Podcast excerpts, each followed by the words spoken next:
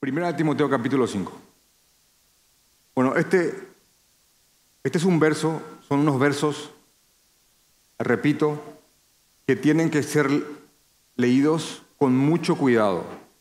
Es un verso sumamente práctico, así que al igual que la mayoría de las cartas de Pablo, acá vamos, a pasar ya de lo doctrinal, um, de, lo, de lo efímero, no de lo efímero, de lo más que nada abstracto a algo más concreto en cuanto al trato con nuestros hermanos. Repito, en cuanto a cómo tratar a nuestros hermanos.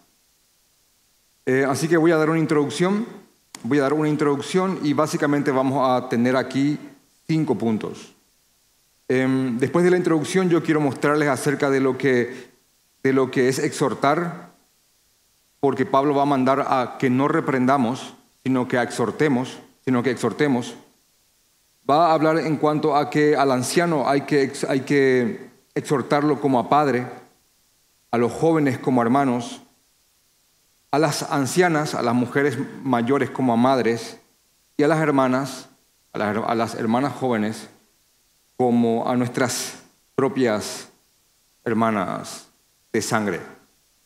Así que les, les repito, esta, esta prédica tiene que ver con corregir con sabiduría. Wow. Hermano querido, corregir con sabiduría. ¿Cómo se debe de corregir a alguien? Y yo soy consciente que a medida que yo vaya leyendo estos textos, algunos podrían tomarlo de, de un lado más que de otro según tu carne crea que le convenga. ¿Entienden eso? Entonces yo estoy rogando al Señor que después de exponer estos textos y de ponerlos en sus contextos, um, te tenga sentido esto, hermano, te, te, tenga sentido y te ayude a crecer en, en, lo que es vivir en comunidad. Porque a muchos les cuesta bastante vivir en comunidad entre creyentes. Y algunos esperan algo que no tienen que esperar. Y algunos creen que se tiene que hacer cosas que no se deberían. Y les cuesta mucho hacer iglesia a muchas personas. Entonces, esto es importante que, lo comprendamos. De hecho, que yo a partir de ahora voy a apelar mucho aquí a los presentes a estos textos para que ustedes eh, sepan qué esperar de nosotros. Y, es más, eh, también yo voy a, a exhortarles a ustedes a que se conduzcan de la manera en que aquí muestra el apóstol Pablo. La prédica de hoy se llama, tal cual, corrige con sabiduría. Corrige con sabiduría. Así que quiero, quiero leer el texto de hoy. Pablo escribe a Timoteo, primera de Timoteo capítulo 5, versículo 1, 1 al 2, que son los dos versos que vamos a tomar hoy. Eh, quería tomar más versos, pero digo, hasta acá hay una idea clara. El próximo domingo seguimos con, con los demás. Pablo escribe a Timoteo la enorme dirección y guía diciéndole la, la, la siguiente cosa. Dice, no reprendas al anciano, sino exhórtale como a padre. A los más jóvenes como hermanos, a las ancianas como a madres, a las jovencitas como hermanas, con toda pureza. Fin de la cita de hoy. Ahí está. Hermano, un texto corto pero enorme en cuanto a la convivencia eclesiástica. Es enorme. Así que quiero, quiero poner una, una, una, introducción firme en cuanto a de qué estamos hablando. Bueno, hermanos, si estás acá visitándonos por primera vez, si esta es tu primera visita, quiero comentarte que hace varios meses estamos estudiando el, la carta que Pablo envió a Timoteo. Y el motivo por el cual Pablo envió a Timoteo a Éfeso fue para que Timoteo corrija muchas cosas que en aquel tiempo en la iglesia de Éfeso no estaban bien. No estaban bien. Eh, Éfeso comenzó fuerte, comenzó bien, eso está en Hechos 19. Mucha gente creía en Jesucristo y realmente en Éfeso ocurrió un avivamiento. Palabra que no, no está acuñada como tal, pero avivamiento entendemos como que se expone la palabra de Dios, se predica el Evangelio y gente cree, y gente cree y se arrepiente de sus pecados. Eso podemos ver en Hechos 19, donde ocurrió un real avivamiento. Con todo respeto, Para mí que estemos cantando mucho tiempo himnos en un lugar no es avivamiento. Ahora, mucha gente arrepentida por haber escuchado el Evangelio, que cante muchos himnos por muchos días y muchas horas y después eso se plasme en sus vidas porque están glorificando a Jesucristo, eso sí para mí es avivamiento. ¿Se entiende? Yo vengo de la generación de conciertos para Cristo, verano para Cristo, invierno para Cristo, y llenábamos estadios y no pasaba absolutamente nada. Yo estaba hablando con, Norman, que también es evangélico de, joven, que somos esa generación que es la prueba viviente de que el activismo, conciertos y conferencias en hoteles con grupos y hablando de, cualquier cosa no funciona. No funciona. Entonces, Pablo, eh, Pablo envía a Timoteo a la iglesia de Éfeso porque se estaba apagando Éfeso. Se estaba apagando y el motivo por el cual se estaba apagando es porque se estaban apartando del Evangelio. Una vez que una iglesia empieza a descentrarse o apartarse del Evangelio, ya no hay, ya no hay límite en cuanto a lo que puede llegar o a, lo que le puede pasar. Se pierde el rumbo del Evangelio y la centralidad de la cruz y solo Dios sabe hasta dónde puede caer una, una, una comunidad o una iglesia. Repito, Pablo envía a Timoteo a la iglesia en Éfeso para que la corrija y la vuelva a direccionar y reafirmar en el Evangelio y en su rol e identidad como cuerpo de Cristo. Por eso, en 1 de Timoteo, capítulo 3, versículo 14, dice, esto te escribo, porque después de enviar a Éfeso, Pablo le envía una carta para reafirmarle el motivo de su labor, esto te escribo, aunque tengo la esperanza de ir pronto a verte, para que si tardo sepas cómo debes conducirte en la casa de Dios. ¿Y cuál es la casa de Dios? Que es la iglesia del Dios viviente, columna y baluarte de la verdad. La casa de Dios es la iglesia del Señor. Ahora, la palabra la casa de Dios es una forma de decir es la familia de Dios. Ahí se congregan todos a quienes Dios ha adoptado. Gálatas, y habiendo creído, Él nos adoptó como hijos. No solamente eso, hay otros versos, por ejemplo, que, de una manera expresa hablan acerca de que somos la familia de, Dios. en Efesios no hace falta que lo busquen, se lo leo yo. En, Efesios capítulo 2, en Efesios capítulo 2, dice en el 18 y 20, porque por medio de Él, y se refiere a Jesús, los unos y los otros tenemos entrada por un mismo espiritual Padre, los unos y los otros, judíos y no judíos. Así que ya no somos, ya no sois extranjeros ni advenedizos, sino conciudadanos de los santos y miembros de la familia de Dios. Somos miembros de la casa de Dios, de la familia de Dios. Y somos columna y baluarte, somos un, bastión, somos un grupo de personas que protegen la verdad, que protegen el Evangelio del Señor y su plan de redención. Amén. Timoteo tenía que reafirmar en eso a la iglesia. Esa era su misión. Yo te escribo esto, Timoteo, para que sepas cómo debes de conducirte. Entonces hay una serie de instrucciones. Primeramente él tenía que ir a enfrentar a aquellos falsos maestros que estaban trastornando la iglesia. Punto uno. Punto dos, tenía que inclusive llegar al punto tal de expulsar a personas de la iglesia porque estaban, estaban corrompiendo y, afectando a muchos hermanos. Después, también Timoteo tenía que eh, organizar a la iglesia para que se levanten hombres, pastores, sanos, idóneos, aptos para el cargo y también diáconos, hermanos, dirigidos al servicio netamente. Y después de darle otra vez un repaso, porque Pablo tiene este, este sistema pedagógico, te dice, una, te dice una cosa, después te lo vuelve a decir, después te lo vuelve a decir y te lo vuelve a decir para que no quepa duda. Después de reafirmarle en su ministerio, que si él realmente hace todas estas cosas, va a ser un buen siervo del Señor. Así que él no debía de descuidar su, lectura, la lectura a los demás. Tenía que ser un ejemplo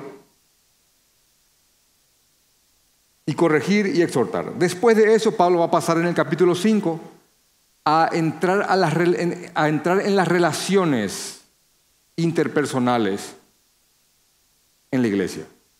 Y va a pasar a hablar acerca de probablemente, creo que es una de las labores más difíciles de un pastor, que es la confrontación o la corrección.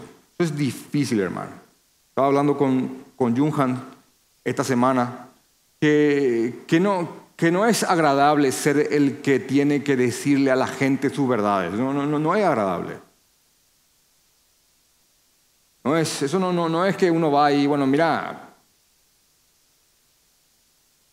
esto es lo que te pasa y esto es lo que tenés que hacer. No, no, porque la gente tiende mucho a ofenderse cuando uno le, hace, le, le señala cosas y le corrige. ¿Verdad que sí? No es, no es algo... Uno tiene que tomar como cierta valentía para ir inclusive a confrontar a ciertos hermanos. Y aparte, como uno ama a esos hermanos y uno valora la amistad que uno tiene con, con, ellos, uno sabe que pone en riesgo el vínculo y la amistad que tiene con uno a la hora de ir a confrontarle o a corregirle. Y wow, cómo, cómo, cómo se ofende la gente cuando uno, cuando uno los confronta. Ahora, Timoteo tenía que hacer esto tenía que ir a corregir a la iglesia en un sentido um, de rebaño y también si hacía falta tenía que ir personalmente a corregir a cada miembro que lo necesitara. Eso es lo que Timoteo tenía que hacer. Timoteo no solamente tenía que hablar las verdades del Señor, sino que tenía que saber cómo hacerlo, cuándo. Tenía que entender la manera.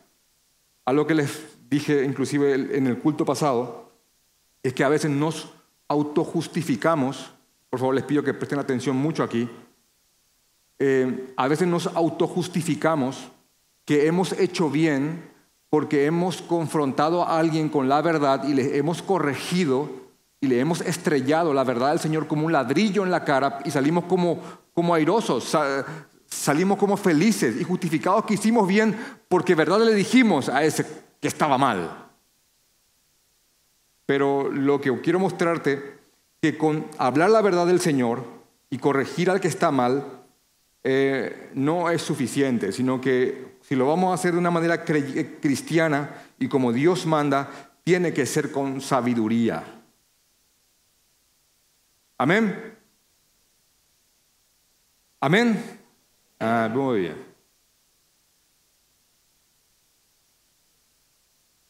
Entonces, Pablo escribe a Timoteo, no reprendas, no reprendas, no reprendas al anciano.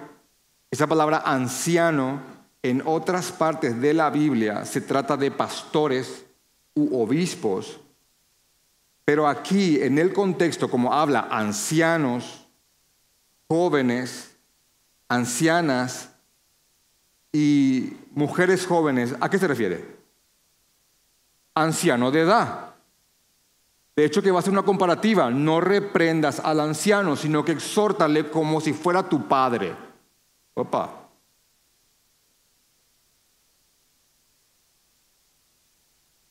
Eso dice, eso está en algunas versiones. Pone la frase como si fuera tu padre.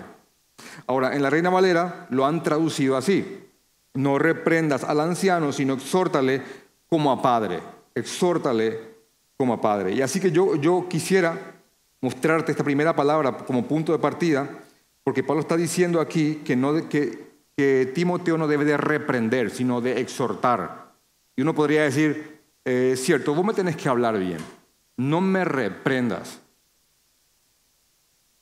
Y, aquí yo quiero mostrarte eh, cuestiones de, traducción, porque en la carta que está eh, para, el, para, el, hombre que sigue, que es Tito, quiero mostrarte Tito, porque tenemos que mirar estos versos y entender qué, es lo que está pasando. Porque en Tito, miren por favor Tito, capítulo Tito capítulo 1, versículo 12, también Tito fue enviado a otro lugar que se llamaba Creta. Timoteo fue enviado a Éfeso, Tito fue enviado a Creta. Y Tito fue también enviado para corregir lo que estaba eh, deficiente en la palabra. Está en Tito capítulo 1, versículo 5. Por esta causa te, dejé en Creta para que corrigieses lo deficiente. También Tito tenía que hacer eso. Ahora Tito estaba, em, fue enviado a una cultura, em, no sé si ustedes pueden asimilarla con, alguna que, conozcan. La gente era muy... Ah, eh, no querían trabajar mucho. Y querían dinero. ¿Mm? Querían la fácil, querían el... Eso querían... Era, era básicamente el nicho propicio para los cursitos de... Te muestro en 15 minutos cómo ser rico. Bueno, miren, miren la idiosincrasia de Creta, en donde Tito tenía que dirigir a la iglesia, para que hagan la comparativa nada más con Timoteo. Dice en Tito capítulo 1, versículo 12, uno de ellos, un cretense, uno de ellos, su propio profeta, alguien que, era como una autoridad en Creta, uno de ellos, su propio profeta, dijo, los cretenses siempre mentirosos, malas bestias, glotones y ociosos. Epa. Cualquier parecido con... ¿Verdad? Eran rebeldes, eran mentirosos, mentían muy fácilmente, malas bestias, glotones y ociosos. Dice Pablo, el profeta de ellos tiene razón, porque dice en el versículo 13, este testimonio es verdadero, ellos en verdad son así. Ahora, miren lo que dice aquí.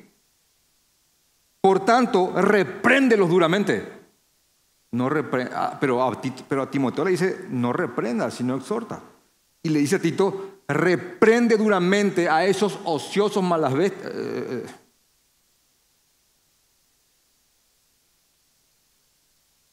para que sean sanos en la fe. ¿Ven hermanos? Entonces la pregunta es, ¿o yo reprendo o no reprendo? Al mismo Tito le dice más adelante en la carta, en cuanto a permanecer fuerte en el Evangelio, dice em, en el versículo 14 del capítulo 2, y esto es un buen, son buenos textos para que los subrayes, hablando de Jesucristo, dice, quien se dio a sí mismo por nosotros para redimirnos de toda iniquidad, un resumen excelente del Evangelio, Jesús murió por nosotros para que seamos rescatados de todas las consecuencias que hemos hecho, celoso de buenas obras, dice en el versículo 15, habla, esto habla, habla el Evangelio, Tito, dale fuerza a eso. Esto habla, habla esto, y exhorta y reprende, otra vez, esta, es la palabra, reprende con toda autoridad, nadie te menosprecie. ¿Se dan cuenta de la similitud con Timoteo? Les pregunto, ¿se dan cuenta la similitud con Timoteo? No te achiques, que nadie te menosprecie, con autoridad, ah, pero aquí le dice reprende.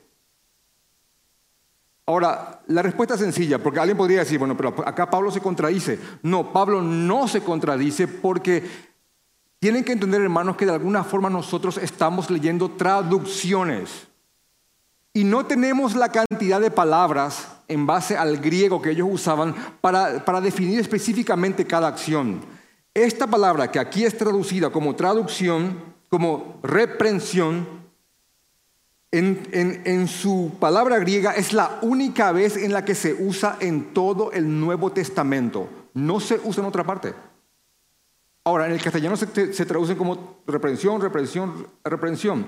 Y lo que Pablo está diciendo aquí, lo que le está diciendo Pablo a Timoteo, de lo que él está hablando es acerca de una, de, una confrontación violenta que tiene como fin humillar a aquel a que está, al que está siendo corregido, que está siendo corregido.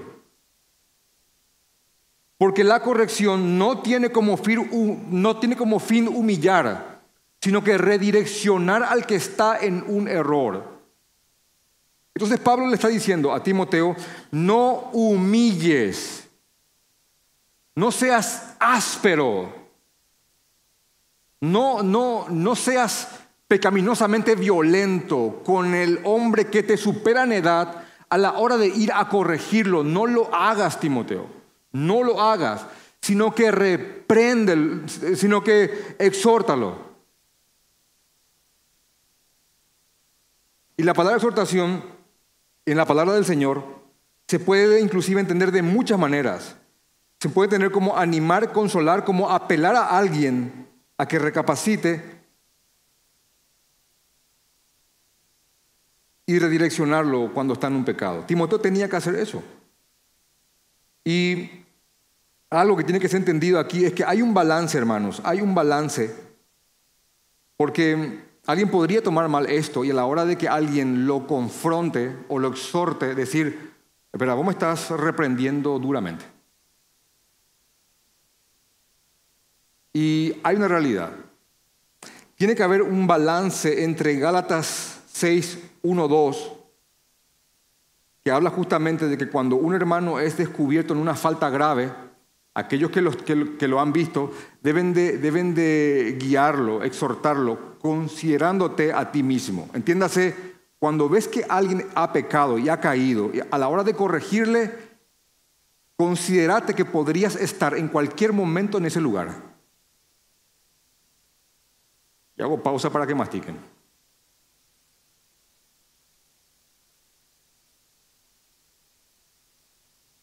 Considerándote a ti mismo.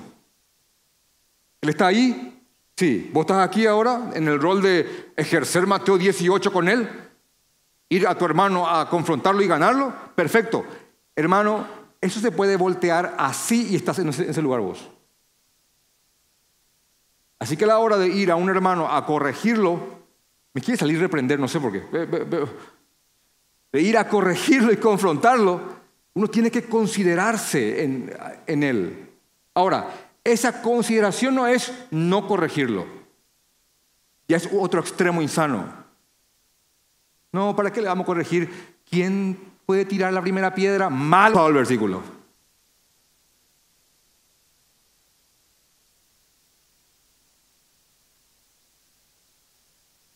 Es otro extremo.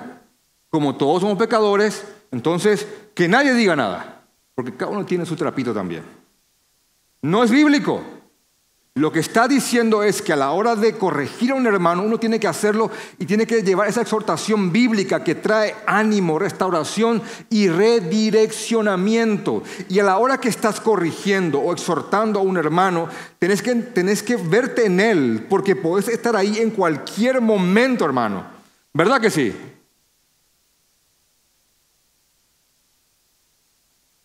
Y Timoteo tenía que ir con, ese, con esa actitud y con ese espíritu a la hora de ir a corregir, de exhortar a hombres que inclusive varios de ellos podían, podían haber, inclusive ya estando predicando, cuando Timoteo aún ni siquiera nacía.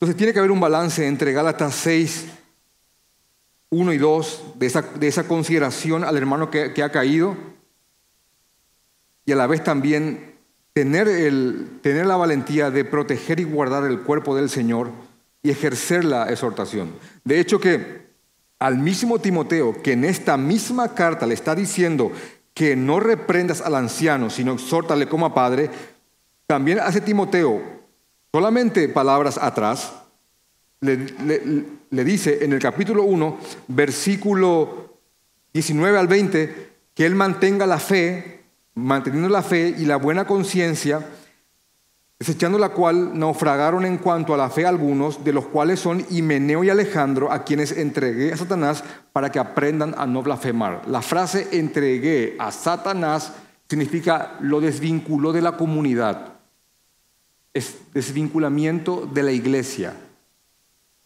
como Himeneo y Alejandro no paraban de enseñar falsa doctrina y trastornar el núcleo y, el fundamento de la iglesia, llegó al punto tal Pablo que le dijo, bueno, basta, basta, basta. Fuera. Y nunca falta el proderecho humano en la iglesia que, no, ¿por qué? ¿Por qué se va? ¿Por qué, lo, ¿Por qué le hacen eso?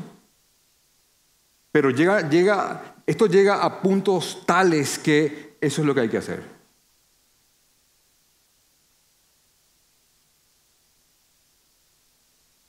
Entonces, volviendo al punto de, de, de, no reprendas al anciano, sino exhórtale como a padre, es bueno entender esta palabra, no reprendas, y entender la palabra exhórtale, porque son dos acciones distintas. Una, esta reprensión no tiene como fin la edificación y lo que más tiene como fin es la exposición del pecador, es como exponerlo, humillarlo. Y eso es algo que Timoteo no tenía que hacer. No tenía que, ir a simplemente eh, a, a, embestir a, a los que estaban en un error. Y no solamente eso, sino que habla acerca del anciano como a un padre. Exhórtale. Y repito, esta palabra anciano se refiere a hombres de edad avanzada, mayores que Timoteo. Miren cómo, cómo hay una relación, cómo hay una relación con este verso, 1 Timoteo 5.1, y lo que está más arriba, 1 Timoteo capítulo 4, versículo 12.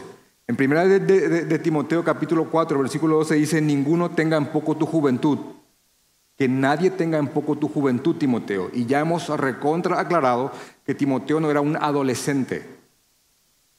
Pablo no estaba mandando a un adolescente a corregir la iglesia en Éfeso. Era un hombre de aproximadamente 38 a 40 años.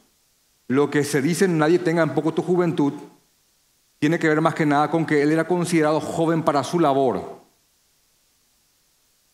Entonces, le está diciendo que nadie te tenga en poco por ser joven, sino que sé ejemplo porque Timoteo tenía que justamente hacer esto, ir inclusive a corregir a hombres que le duplicaban la edad a alguno de ellos.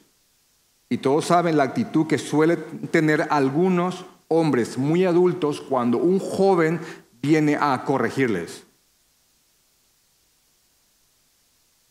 No solamente eso, algunos hombres adultos, em, en vez de argumentar en contra de un argumento que se les plantea, plantean una falacia de edad. Él tiene 25 años de ministerio. No tiene nada que ver, hermano. Puede ser 25 años de error, ¿eh?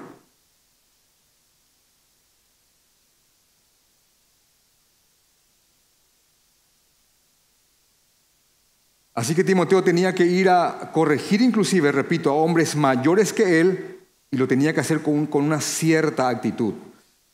Y le dice Pablo, y, miren cómo esto, apelando al quinto mandamiento. ¿Por qué? Porque el quinto mandamiento dice, honrarás a quienes? A tu padre y a tu madre. Los honrarás. Hay un trato especial que Dios ha mandado y decretado hacia nuestros padres, sean lo que ellos sean. Amén. De nuevo va esa parte. Sean lo que ellos sean. Honralos, ámalos, dignifícalos, respétalos. Bueno, Timoteo, a la hora de corregir a un hombre mayor que, que vos, corrígelos, exhórtalos como si fuera que estás hablando con tu propio padre. Es curioso que no se habla mucho del el padre de Timoteo en la Biblia. Solo se, solo se sabe que él, era, que él no era creyente con todo lo que eso involucra. Porque en la carta de al lado, en la segunda carta a Timoteo, Pablo elogia a la abuela y a la madre de Timoteo.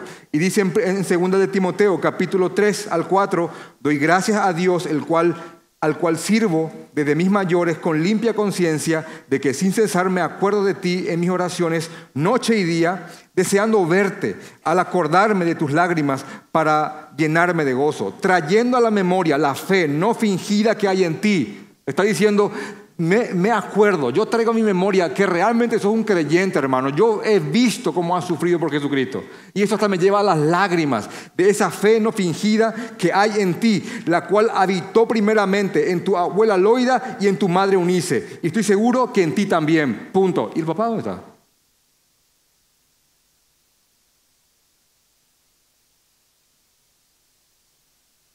No sabemos cómo habrá sido el padre de Timoteo pero no era un creyente. Porque Timoteo tenía una fe inculcada por su abuela y por su madre. Y Pablo vio tres generaciones viviendo la fe. Una abuela, una madre y un hijo. Y él dice, gracias Señor. Y yo recuerdo con lágrimas esa fe que habita en ti, que es parecida a la de tu madre y a la, y a la de tu abuela. No sabemos cómo habrá sido el padre de Timoteo, pero sabemos que él entendía bien las escrituras. De hecho, que Pablo le dice eso en un momento dado, en la, segunda carta también. Y a la hora de, Timoteo corregir a un hombre adulto, él tenía que hacerlo como si ese hombre fuera su propio padre, con ese respeto. Y yo sé que en esta generación el, el respeto al adulto se ha enormemente detrimentado. ¿Y saben qué dice?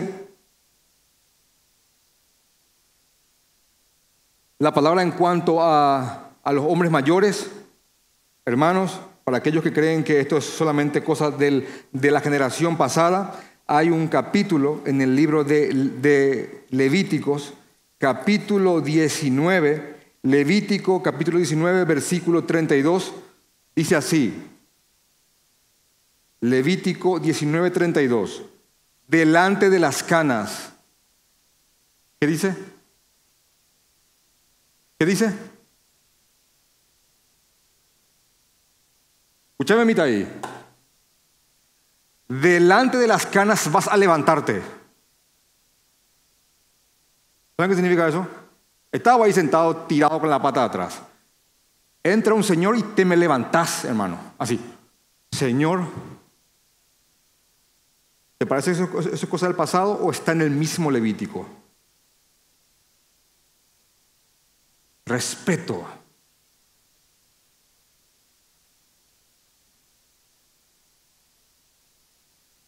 Yo tengo enormes problemas con aquel jovencito que tutea de una manera impertinente al, al mayor. Ya muestra mucho de lo que tiene dentro.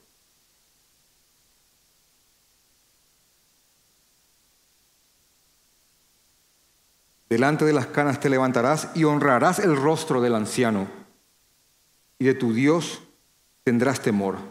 Firma, yo Jehová.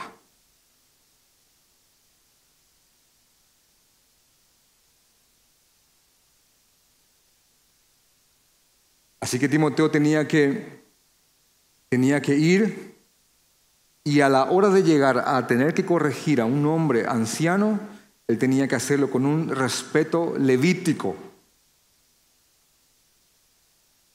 Como si cada uno de esos hombres fueran su propio padre.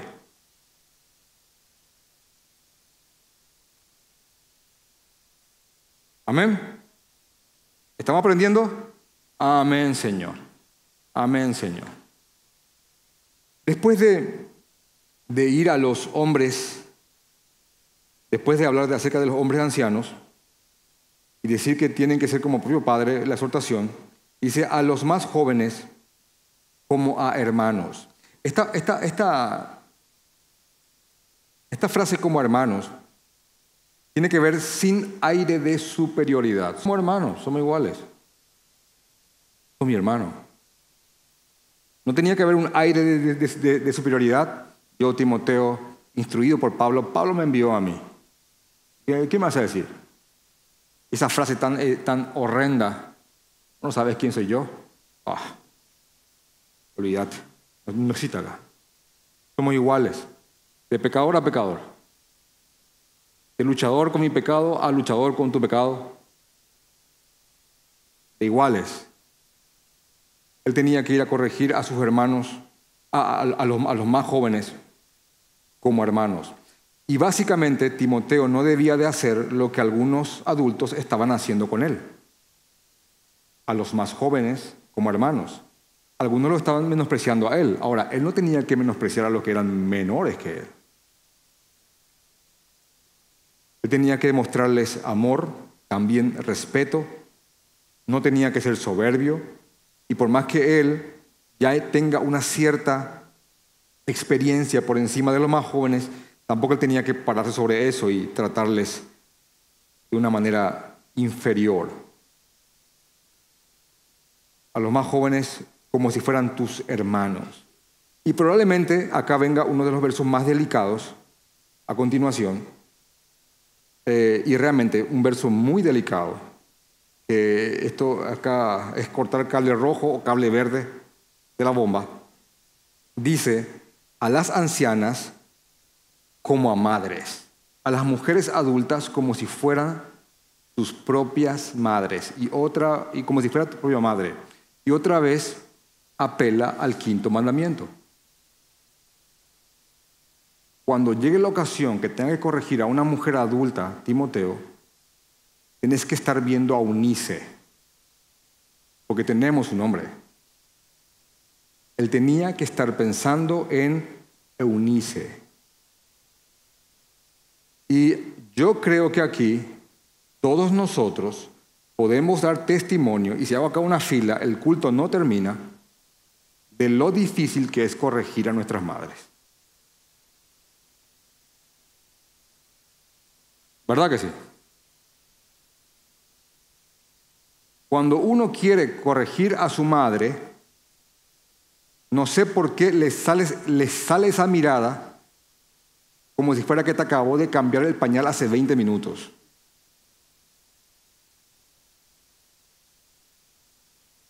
Mamá, te voy a explicar una cosa. Y te mira así.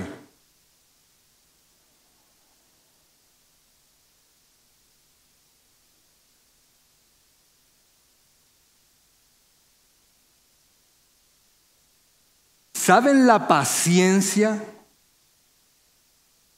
la tolerancia, la paz mental, la armonía espiritual que uno tiene que ejercer a la hora de corregirle a su madre?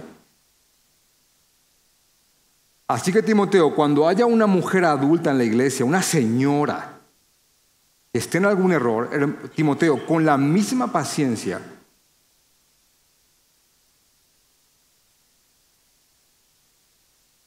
que, ejercería si fuera tu madre. Y realmente, hermano, eso es, eso es, eso es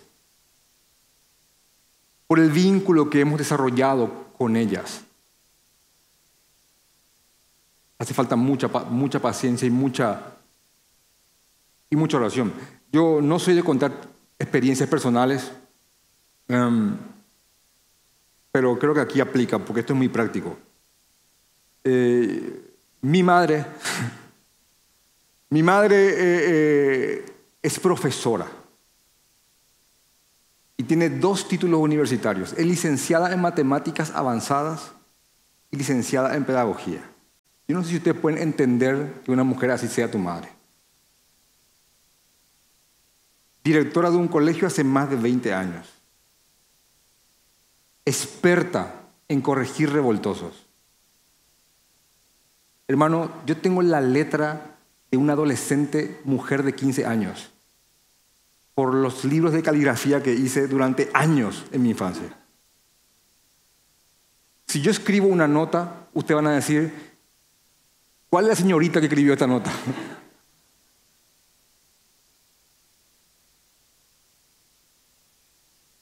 Y una de las cosas que mi madre me decía, para, que, mi mamá me decía para decirnos a mis hermanos que nos amaba era, yo les amo. Y usaba la frase, ustedes son mis pedacitos. Yo decía, ah". Bueno, esa frase también era usada para el mal. ¿Quién hizo esto? Todos callados. ¿Quién hizo esto? Todos callados. No me mientan. Ustedes son mis pedacitos. Y quedamos así.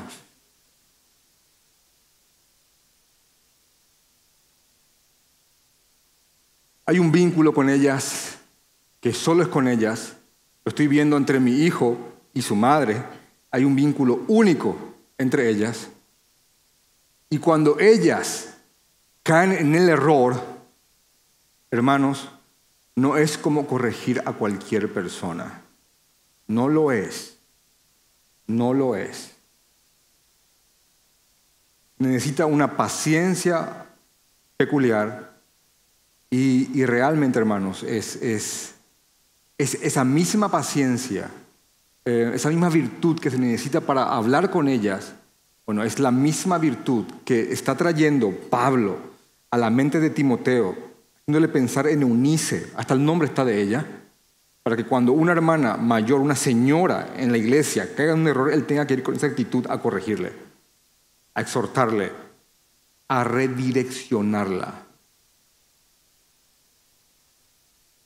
Hay un proverbio, quiero leer con ustedes un proverbio, proverbio 22, proverbio 23, versículo 22. 23 dice, oye a tu padre, amén, oye a tu padre, a aquel que te engendró, y cuando tu madre envejeciere, no la menosprecies. Amén. Amén, Señor. Amén.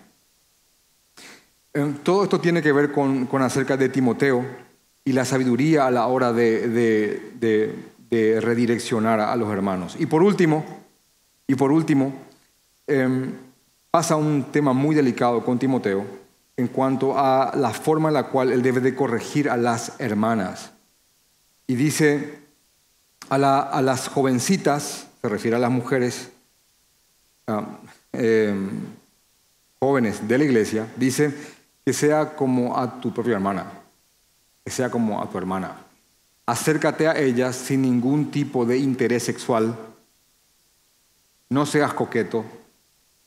Eh, la palabra con mucha pureza significa con pensamientos puros, con mucho tacto a la hora de corregirles, porque cuando uno de repente se, mete pastoralmente en la vida de una mujer, hay un tacto que uno tiene que manejar a la hora de cortar relatos. ¿Entienden eso? Hasta aquí nomás. No, no, no necesito saber más. Porque cuando la mujer joven narra al pastor o al líder sus luchas, podría estar provocando que este líder eche a volar su mente. Y dice un predicador, no hay otra cosa más, no hay, no hay otra cosa que más fácilmente haga o destruya a un pastor joven que su conducta inapropiada con las mujeres. Entonces a veces cuando tratamos con mujeres los pastores, más que nada pedimos que los pecados que nos hablen sean en genérico, no en detalle, porque también somos hombres. Cuidado. A las jóvenes de la iglesia, a las mujeres jóvenes, exhórtales, redireccionalas, corrígelas, pero con pureza, Timoteo. Cuidado, cuidado, Timoteo. Porque a veces ellas se desligan del pecado al confesarlo, pero te lo clavan en la mente. Y pasa a ser una lucha mental del pastor.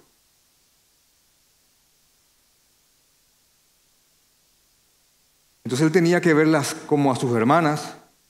Aquí está mi hermana presente y para mí es, entre ella y un cactus no hay diferencia. ¿eh? Eh, no así, así. Así que Timoteo, a las mujeres jóvenes como si fuera tu hermana, al punto tal que, que sientas que si algo se produce con ellas sería como hasta incestuoso. Eso es lo que está tratando de producir él en, en Timoteo. Recapitulemos.